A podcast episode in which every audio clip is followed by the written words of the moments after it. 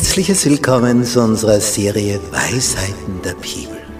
Was studieren wir diesmal? Was ist unser Thema? Haushalter Gottes. Was ist darunter zu verstehen? Ja, das wollen wir eben besprechen. Ich halte mich an das, was der Psalmist geschrieben hat im Psalm 116. Wie soll ich dem Herrn vergelten all die Wohltaten, die er an mir tut? Und darüber wollen wir uns Gedanken machen. Wir halten so viele Segnungen von ihm. Wir haben das Leben von ihm bekommen. Wie kann ich ihm etwas zurückgeben? Wodurch? Wie? Auf welche Art und Weise?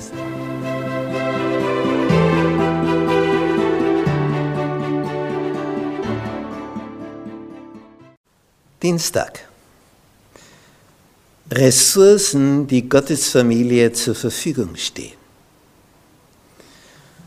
Nicht, wir wohnen da auf diesem Planeten und finden es ganz selbstverständlich, dass uns der Planet ernährt. Nur wenn Gott es nicht so gemacht hätte, selbst wenn wir hier existieren, wie lange würden wir existieren, wenn er diese Schöpfung nicht so gemacht hätte, wie er sie gemacht hat? Wir leben von all dem, was hier existiert. Und zwar in der Natur existiert. Du kannst eben nicht von einem Goldbarren runterbeißen. Und selbst wenn du es könntest, dann hättest du Verdauungsprobleme. Es ist eben etwas anderes für uns vorgesehen. Und allein was da im Körper passiert, dieser Stoffwechsel, allein dieser Ausdruck. Du nimmst da was auf, der Großteil geht wieder weg, aber die Kostbarkeiten davon stärken deinen Organismus. Was da Tag für Tag passiert, wenn du Nahrung zu dir nimmst. Also was das für Ressourcen sind, die du einmal kriegst und wie das in deinem Körper verarbeitet wird und bei jedem Lebewesen genauso. Das sind Wunder über Wunder, die da geschehen. Aber die größte Ressource, die uns zur Verfügung steht, ist Jesus, der uns erlöst hat. Darum hat David das so schön beschrieben im Psalm 23.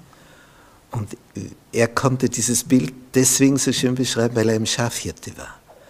Und er sagt, der Herr ist mein Hirte.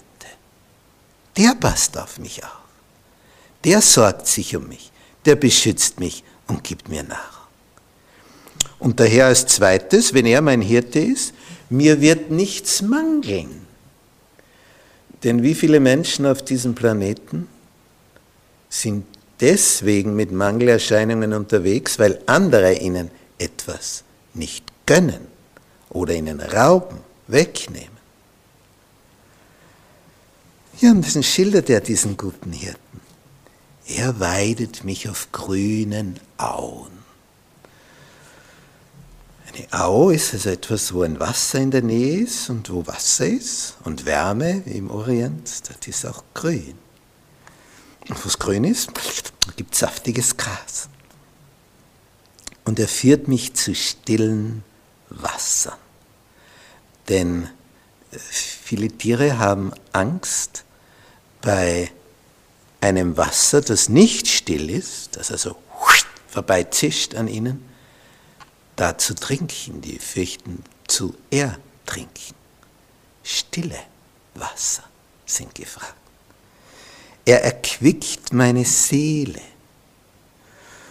Ja, wer möchte nicht erquickt werden? Der Herr erquickt deine Seele. Das sind also Ressourcen. Nach all dem, was Gott auf diesem Planeten anbietet, bietet er noch mehr eine Liebesbeziehung zu ihm und das erquickt. Er führt mich auf rechter Straße um seines Namens willen. Wenn du irgendwo in einem unbekannten Gebiet bist und kennst dich nicht aus, wie, wie, wo, was, und dann ist da jemand und sagt, follow me, folg du mir einfach. Ich führe dich ans Ziel. Das ist so, ist angenehm, nicht? Das, da bist nicht mehr im Stress. Wenn du weißt, da ist jemand, ist mein Freund, meint's gut mit mir, bringt mich ans Ziel.